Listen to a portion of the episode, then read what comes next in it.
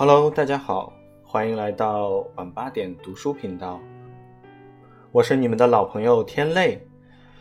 昨天我们一起阅读了毕淑敏老师的《非洲三万里》的第二十二章，在南十字星座的辉映下，作者在非洲之澳上享用美食的同时，看到窗外那些瘦骨嶙峋的难民们，那些空洞淡漠的目光里。然而，作者并没有看到敌对的火光，甚至也没有怨怼和好奇，连探究也没有。这些人只是出于习惯而在观看，如同这列火车是一头巨大的史前动物，偶尔莅临此地吧。让贫苦人看你的丰盛晚餐，其实是一种残忍。社会阶层固化的法宝之一，就是高阶层不断繁衍出种种礼仪，来保持一个俯视的姿态。作者禁不住发出这样的感慨：在窗帘的缝隙中，我又看到了南十字星座，它悲悯而普渡一切的光，照射着大地和人。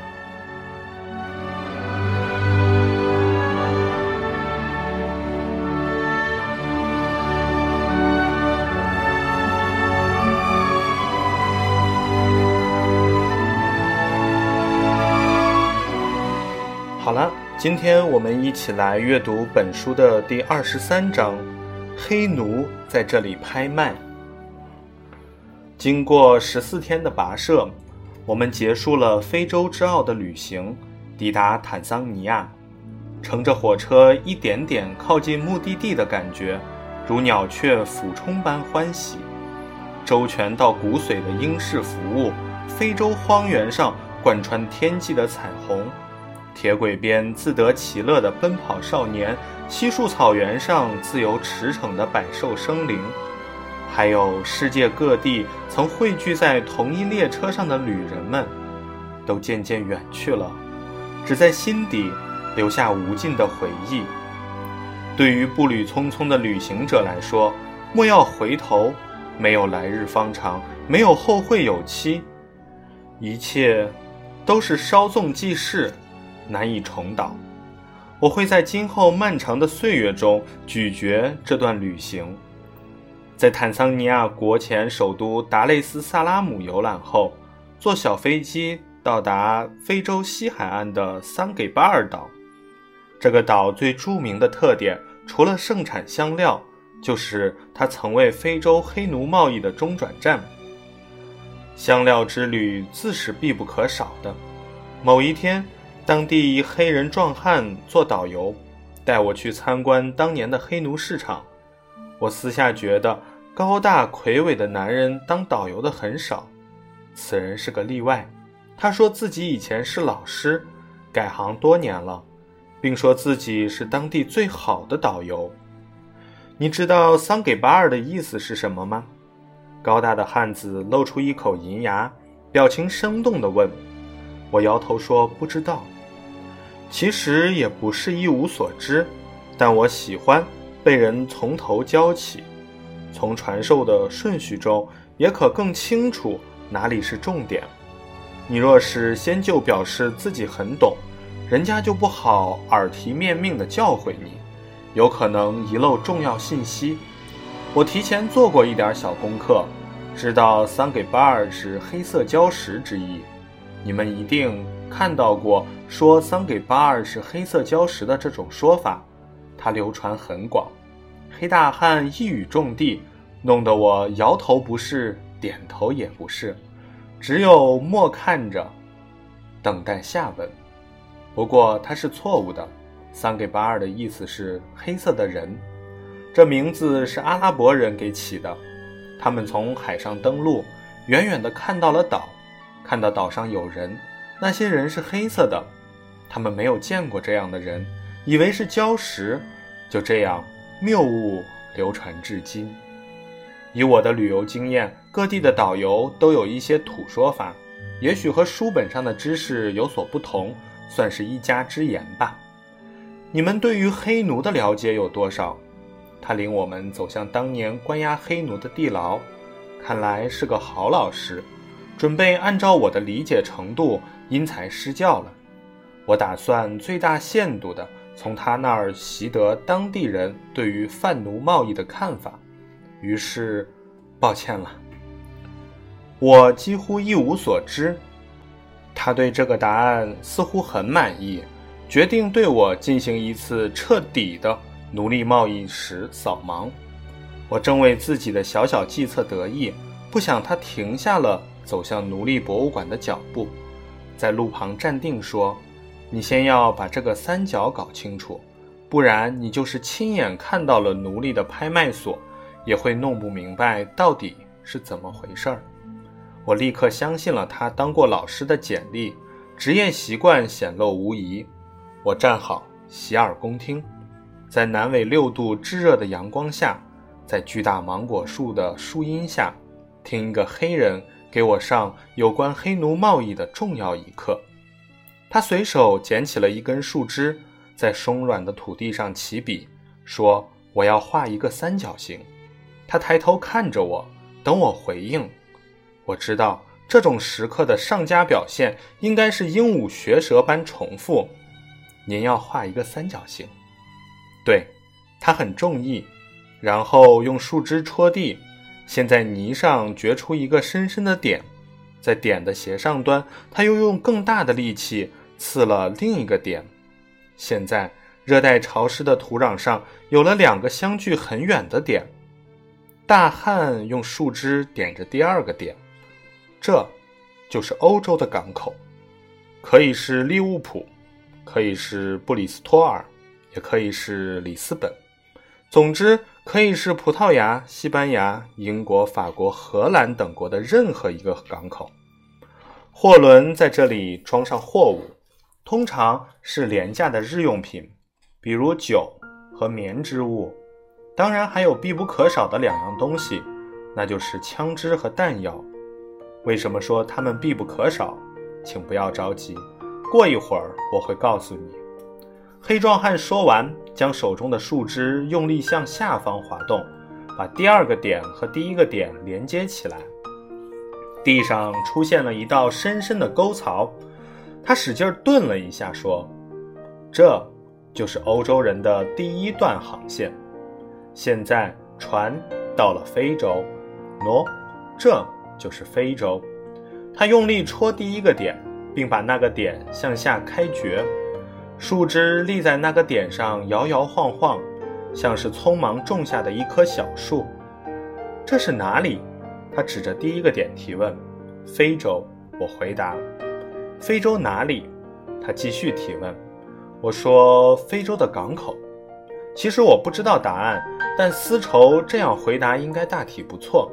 船只总要停泊在港口，不可能是内陆。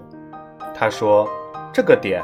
就是桑给巴尔岛，也许再加上几个地方，比如非洲的黄金海岸等地。不过最主要的地方就是我们现在所站之处。我猛点头，表示明白当年那些满载货物的欧洲商船已经驶达了脚下这片土地，然后他们就是欧洲人卸下了他们的货物，载上了新的货物，这货物。就是成千上万的非洲黑奴。这一次，他们的目的地很遥远，是美洲的岛屿和大陆。黑壮汉拔出泥土中的树枝，握在手里，树枝开始新的滑动，向另一个方向的斜上角。这是第二程，也叫中程，要横渡大西洋，航行很久很久。最后，满载黑奴的货船到达美洲大陆，奴隶船卸下奴隶，像贩卖牲口一样，把黑奴卖给种植园主。这笔生意很红火，船主赚到了大笔贩卖奴隶的钱，他们便用这钱买下糖和烟草，最主要的是买下当地的矿产和金银。他奋力拔起树枝，挥舞着戳下第三个泥点，代表美洲。我看着地上的两条生蚝般翻起的潮湿泥土，想象着这段航线和三组截然不同的物品。黑大汉接着说：“奴隶船载满原料和金银回到欧洲，这就是第三段，被称为归程。”说完，他把第三个点和第一个点之间连起来，于是一个巨大的三角形在芒果树下赫然显现。热带泥土的腐殖气味扑面而来，一条肉色小虫被惊扰，抽搐了一下，惊慌逃窜。黑大汉说：“这种三角航程每次需要六个月，奴隶贩子一共可以做成三笔买卖。第一笔是用日用品和金火换奴隶，第二笔用奴隶换钱，第三笔用钱换到黄金等。”带回欧洲，平均每一趟三角航行至少获得百分之三百的利润，最多可以换到百分之一千的利润。这就是臭名昭著的大西洋三角贸易。黑大汉说到这里，狠狠地将手中树枝折断丢弃，还在上面踏了一脚，好像它是奴隶船的残骸。我看着地面上的巨大三角。那条肉虫已经不知躲到哪里去了，只剩下翻卷的泥土，在风中颜色渐渐变浅、干燥。黑大汉指指不远处的印度洋海面，说：“由于桑给巴尔岛特殊的地理位置，正好是非洲海岸的中转站，就成了奴隶贩子们最重要的交易中心。他们在这里修建了东非最大的奴隶市场。”老师结束了他的第一节授课，算是课间休息吧。再次启程走向奴隶市场。气候炎热，或者说这里位于热带，终年都被高温高湿浸淫。街巷曲折，古老的阿拉伯式、印度式，还有欧洲巴洛克风格的建筑杂糅一处，让人生出踟蹰穿行在中世纪的错觉。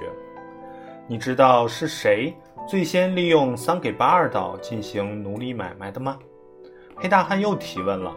我赶紧捋捋汗水，在脑中温习刚才习得的知识，说：“欧洲人。”黑大汉说：“不对，最早进行奴隶贸易的是阿拉伯人。在公元一千年的时候，也就是一千多年前，阿拉伯人每年运进桑给巴尔的黑奴。”就已经有一点五万人左右了。想不到阿拉伯人是贩卖黑人的鼻祖。黑大汉又问：“你知道欧洲人为什么要贩卖黑奴吗？”我发觉此人真是个严格的老师，喜欢提问。跟着这样的导游走街串巷，你无法东张西望，必得全神贯注地听他讲解。稍有溜号走神，就会张口结舌。我说百分之一千的利润，黑大汉说不错，这桩买卖能赚大钱，但是有卖的，必须先有买的，就是要有需求。十六世纪之后，殖民者占据了西印度洋群岛和美洲大陆，扩张掠夺需要大量的劳工，当然最方便的就是驱使当地的土著为农。在三四百年前，生产技术非常落后。没有什么机械化设备可以使用，一切都靠人的双手。土著的奴隶数量有限，加上殖民者的屠杀和带来了肆虐欧洲的天花等传染病，当地人大量死亡，奴隶就不够用了。殖民占领者圈地越来越大，面积广阔的种植园要种要收，新开的矿井也急需工人。到处都闹人手短缺，到哪里找工人呢？殖民者若是从本国送来劳动力，需要极大的成本。欧洲人后来发现，非洲黑人更适宜热带环境和繁重的田间劳动，一个黑人奴隶差不多抵得上四个印第安人干活。他们决定从非洲运黑人到美洲殖民地，称黑人为人形牲口。我不解道：“白人殖民者打着这种如意算盘，符合他们的强盗逻辑，但他们远道来到非洲，毕竟是少数派。黑人是土生土长的原住民，遍地皆是，哪里是他们想抓就抓、想运走就能运得走的？黑大汉点点头，对学生能听出这样比较像样的问题表示满意。他说：“对呀，非洲黑人人多势众。”欧洲人再坚船利炮也是少数。其实，真正在非洲从事买卖黑人生意的，正是黑人。我大吃一惊，说：“您的意思是黑人自己买卖自己？”黑大汉说：“你不要以为黑人肤色是一样的，就是铁板一块儿。不是的，黑人也分很多阶层。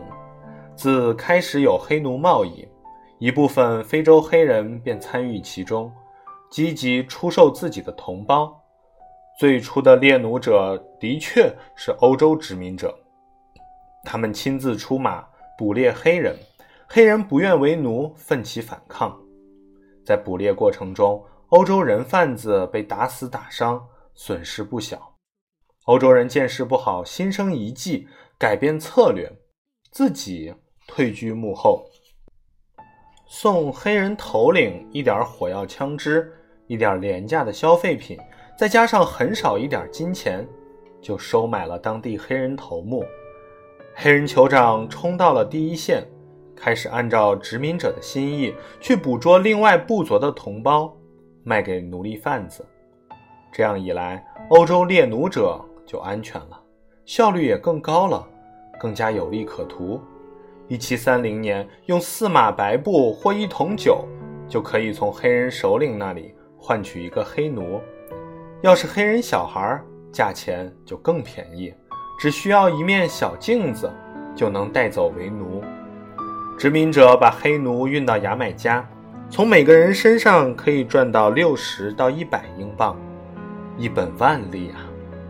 殖民者用以非制非的计谋，成功的制服了非洲。后来，当英国人决定废除奴隶贸易时，非洲的一些酋长公开表示反对，觉得断了他们的财路。一个酋长说：“猫能停止抓老鼠吗？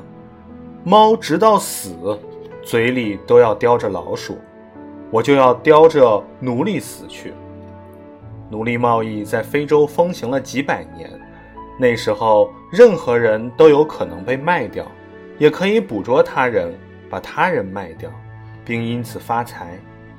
为了防止自己被捉住沦为奴隶，人们都不敢单身外出，就算听到有人呼救，也不敢前去帮忙。这很可能是个陷阱，为的是诱捕你。混乱中，防身的武器就变得极为重要。可非洲除了弓箭，不出产新式武器。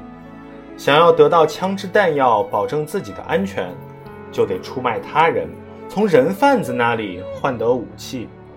这是个邪恶的怪圈。黑大汉说着，硕大的黑眼珠白眼球上蒙了一层雾气。我因为没有近距离。看到过一个黑人男子哭泣，所以不敢确认他是否真的要流出眼泪。他的情绪非常激动，千真万确。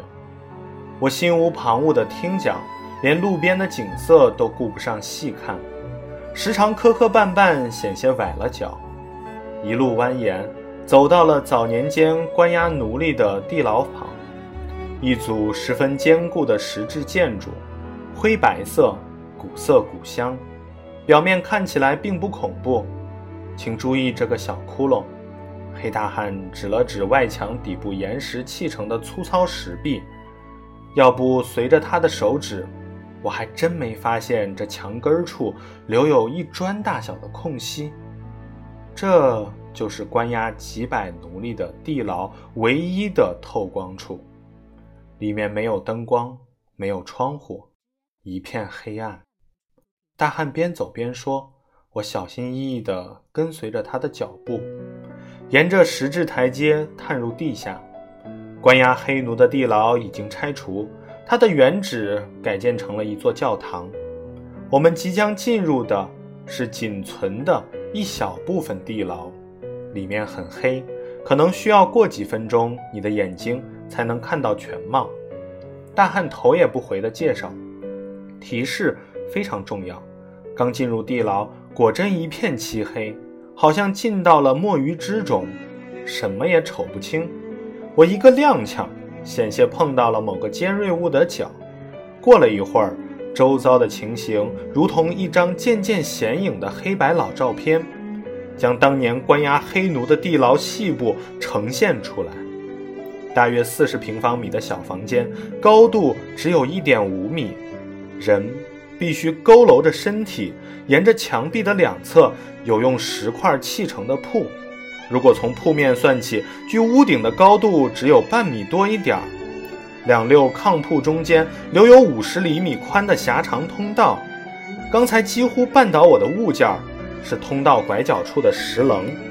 从非洲各地抓捕来的奴隶在这里等着被拍卖。接下来我们会去看拍卖场。现在。请你们想想看，奴隶怎样在此容身？狭小幽闭的所在，又脏又黑的石墙上有至深的污痕。虽是盛夏，但空气阴暗潮湿，令人骨缝寒凉。老师的问题不能不回答。如此促狭的环境，实在想不出还有其他任何方式容身。我说，奴隶们在等待拍卖的时候。并排躺在大通铺上，你错了。黑大汉冷峻地摇摇头：“人贩子怎么会让奴隶睡觉？奴隶们是双手被捆，高举过头，蹲在这石铺上。人只有蹲着的时候，所占面积最小。双手被捆就不能反抗。这间房子要关押两百名以上的奴隶。”我匆匆心算了一下，每人只有零点二平方米的安身之处，人挤人，蹲居如公虾。黑大汉又问：“猜一下，这两铺之间的狭长通道干什么用？”我说：“走路用。奴隶挤在屋内，总要进出吧？”黑大汉说：“是，这是条路。奴隶们都被剥去了衣服，赤身裸体的。”用铁锁锁起来，甚至用铁丝从黑奴的肩胛骨处穿过，拘在这里，等待到市场上售卖。买卖的时候，黑奴不再是人，而被称为黑人单位。一个精壮的黑人男子是一个单位，一个女子只算零点八个单位。时间一到，单位们就要从这里走到市场上。供买主挑选，奴隶贩子会像挑牲口一样，把挑中的奴隶用火红的烙铁在身体上烙上标志，再装上贩奴船。但这条通道日常主要的用途是供奴隶排泄用。为了怕奴隶逃跑，他们绝不能离开地牢一步，双手被捆着，怎么能上厕所？他们就像一排竖起来的汤勺，谁要排泄，就挤到这个通道旁，大便、小便和呕吐物都倾泻在这里。通道地面上厚厚的积存着污物，我胃里翻涌，心中拥滞，恶臭隔着数百年的风云直窜脑瓜囧门。那谁来打扫呢？我忍不住发问，黑大汉言简意赅地回答：“印度洋。”我不得要领，心想这里虽然离海边不算远，但若是有人提着水桶舀来海水冲刷，那得多少桶？必须是惊人的工作量。黑大汉解释说：“此牢房底下有和大海相连的水道，每天大海涨潮时。”海水就会漫进来冲刷，退潮的时候，海水会将壕坑里的粪便带走，大体上就干净了。我说：“那如果遇到涨大潮或风暴时，海水骤涨，会不会把炕上的人淹死啊？”黑大汉说：“人贩子才没有那么傻，不会让海水卷上来，把能赚钱的货物淹死。当初修建这囚室时，就计算好了潮水能达到的最高水位，既能充分利用海水冲进地面，又不至于把奴隶呛死。机关算尽啊！处心积虑的奴隶贩子多么狡诈周全！”尽管大海日日冲刷，然而无数粪水沤积，空气中至今还弥漫着腥恶之味儿。我说，奴隶们在这样的环境里非常容易染病，甚至死亡。那当然，黑大汉说。不过，奴隶贩子们并不害怕奴隶们死亡，他们甚至特地折磨奴隶们，让身体虚弱的早点死去，体质不好的奴隶。到目的地也卖不出好价钱，奴隶贩子要给奴隶们提供最基本的饮食，这是有成本的。如果经不住折磨，到后来才死，加大了成本。早点淘汰老弱病残是人贩子的策略。这时，我们已经踉踉跄跄地走出了地下黑牢，屋外是高达四十摄氏度的气温，但仍无法蒸走。我骨髓中的冰寒。走到一方形地坑处，广约数十平方米，深约两米，像是挖了一半尚未封顶的菜窖。方坑里有五座奴隶雕像，脖子上都套着铁链子，拴在一起。黑大汉介绍说，这景象就是当年奴隶们从非洲内陆到桑岛跋涉时的真实写照。雕像三男两女，我一眼看去长相都差不多，但黑大汉说他可以看出其中的细微差别。分属于内陆不同的部族，地域虽然不同，但殊途同归。奴隶们都被铁链套在一起，向桑给巴尔岛驱赶，命途多舛。你知道他们要这样被拴着走多久？走多久？才能到达桑给巴尔。黑大汉说着，黑白分明的大眼珠子眺望远方，好像那里有一对对奴隶蹒跚走过。这个我可真答不出了。他们要走七八十天，一千多千米。黑大汉仰天长叹。早年间有一些在东非修铁路的印度工人。住处常常遭到狮子的攻击，人们很奇怪，通常非洲狮并不以人类作为主要食物，这些狮子为什么如此怪异？后来才发现，修铁路的路线正是当年押解奴隶们走向桑给巴尔的必经之地。奴隶贩子经常把生病的奴隶丢弃在路边，被狮群噬咬而死。于是，这里的狮子从此养成了大啖活人肉的习惯。通过言谈和他的表情，我发觉黑大汉对黑奴的感情特别深，似乎超过了职业解说员的范畴。心中一个问号缓缓升起，还没等我发问，黑大汉接着说：“我知道你现在心中想的是什么。”我吓了一跳。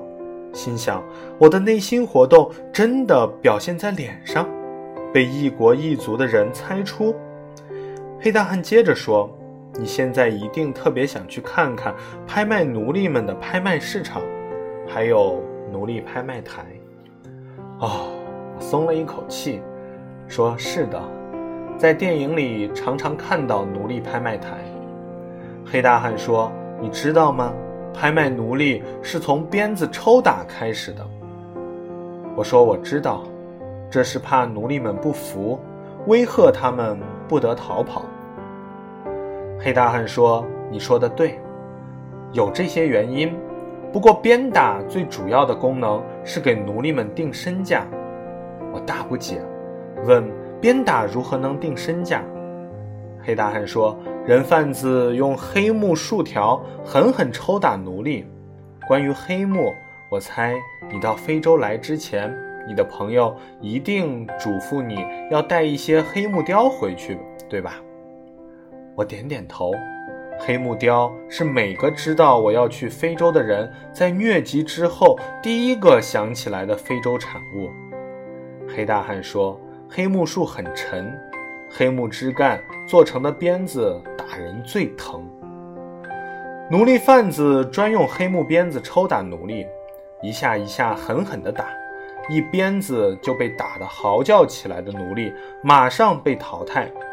没有人会出价买这种货色。如果抽了十鞭子，不哭也不躲避的，就会卖出一个好价钱。”如果打到二十鞭子，那奴隶还是一声不吭的，价钱就会比十鞭子的卖出高两倍。这么说吧，奴隶能够忍受的鞭子数越多，就说明其身体素质越好，身价也就会越高。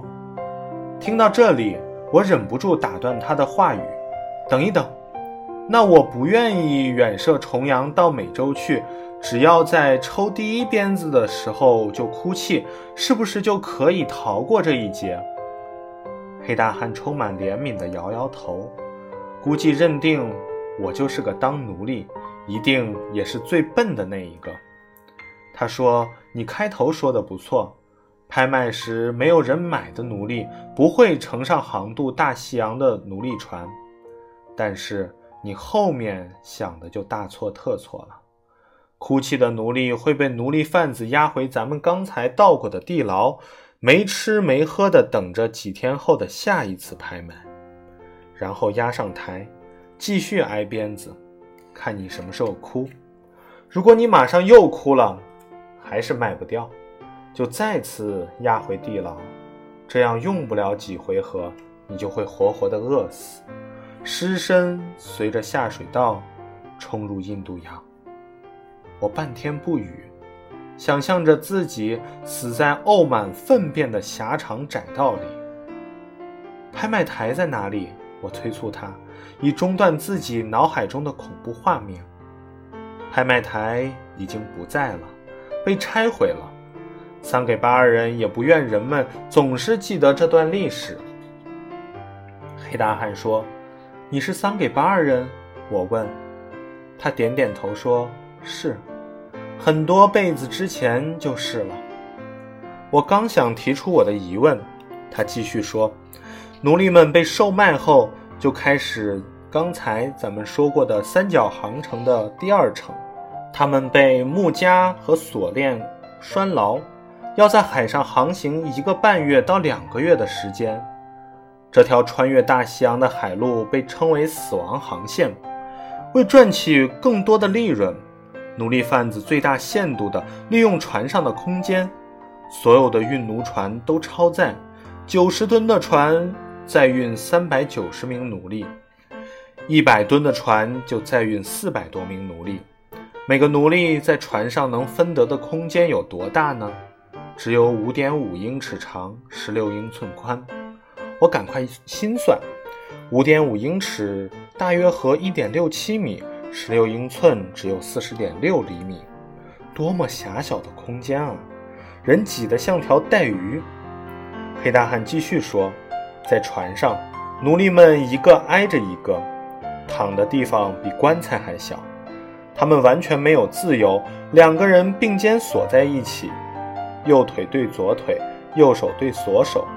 空气污浊，饮食恶劣，淡水供应极度匮乏。”由于船舱拥挤、潮湿、天花、痢疾、眼炎等传染病肆意流行，密闭的船舱空气闭塞，很多奴隶被活活闷死。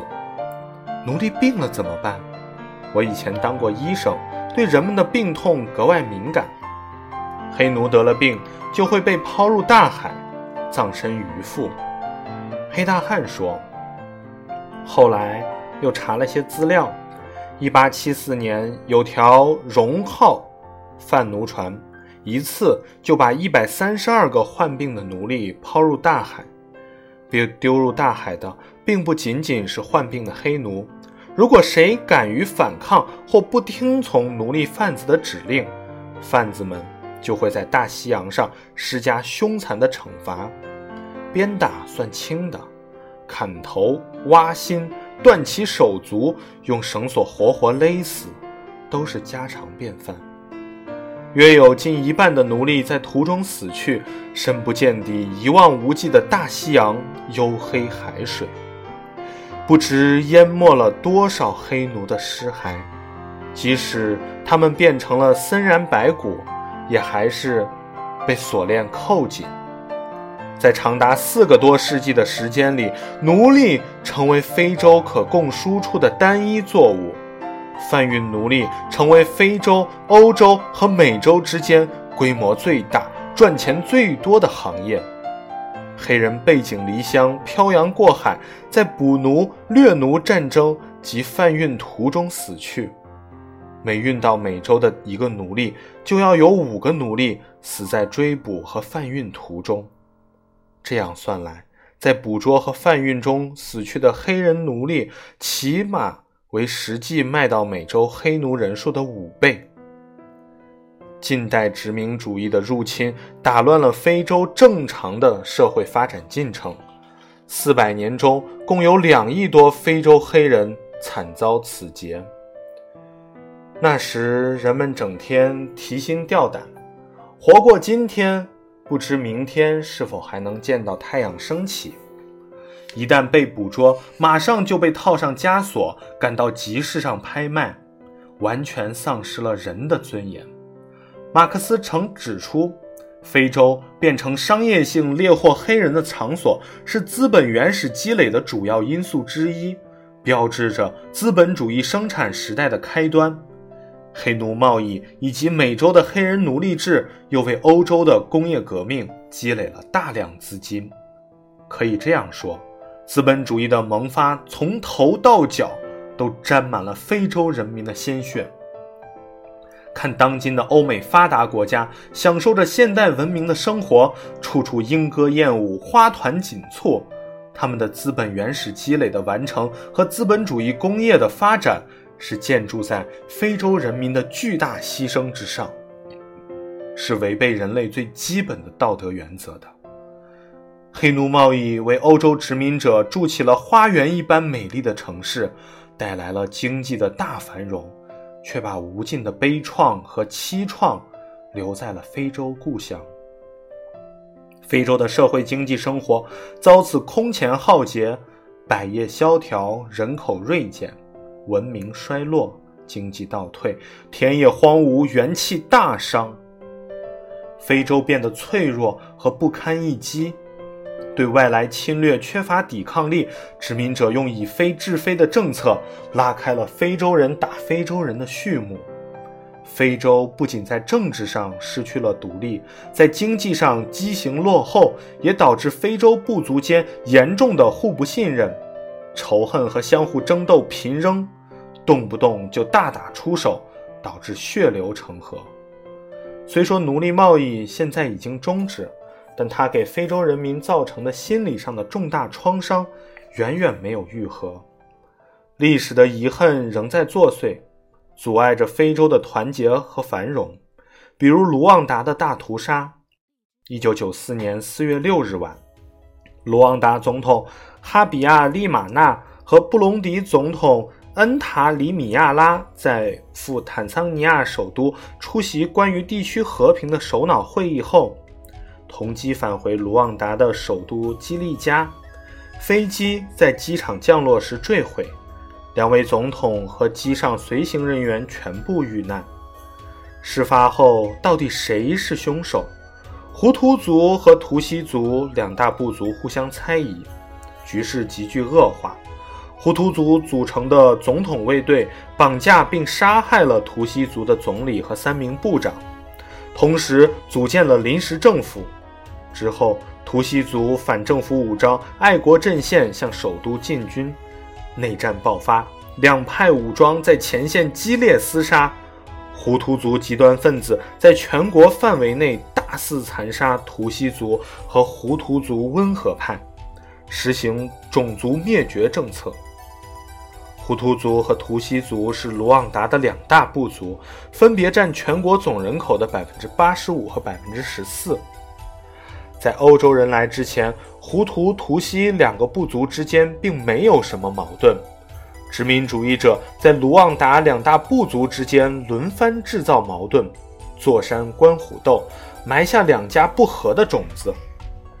二十世纪六十年代以前，图西族占据统治地位，拥有绝大部分土地。一九五九年，胡图族掌握了权，对土地进行了重新分配，许多图西族贵族只好逃往邻国，部族之间开始仇杀。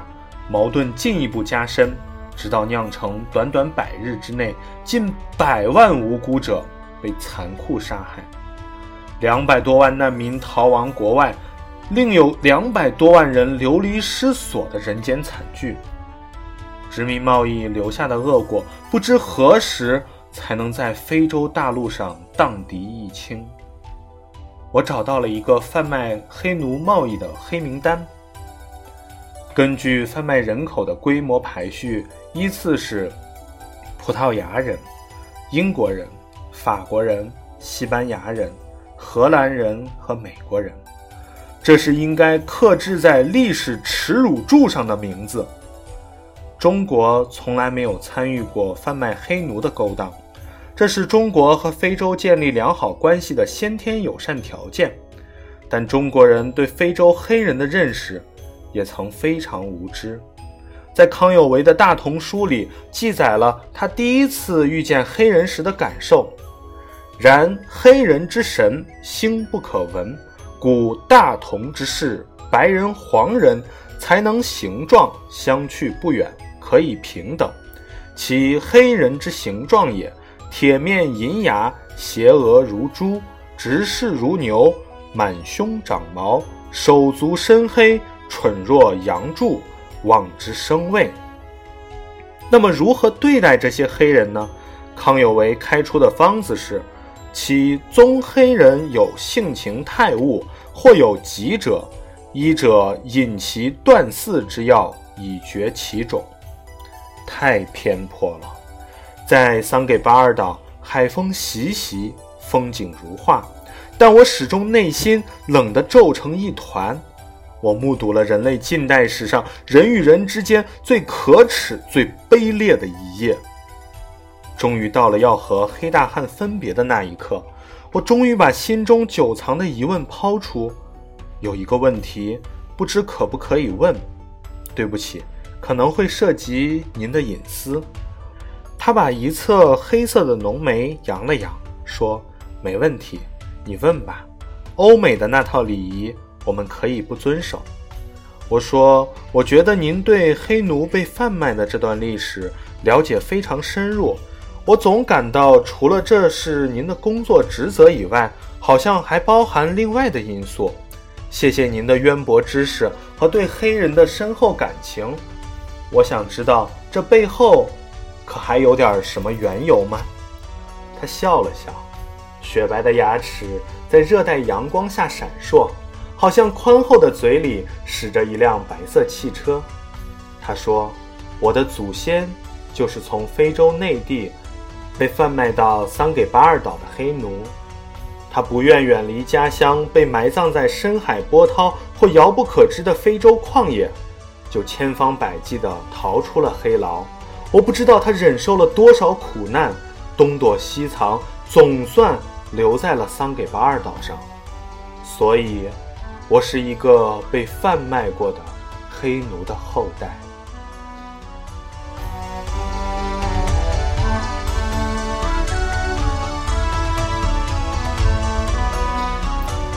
好了，今天的阅读就到这里了。如果你喜欢，可以点击订阅。我是你们的老朋友天泪，明天晚上八点，我们不见不散。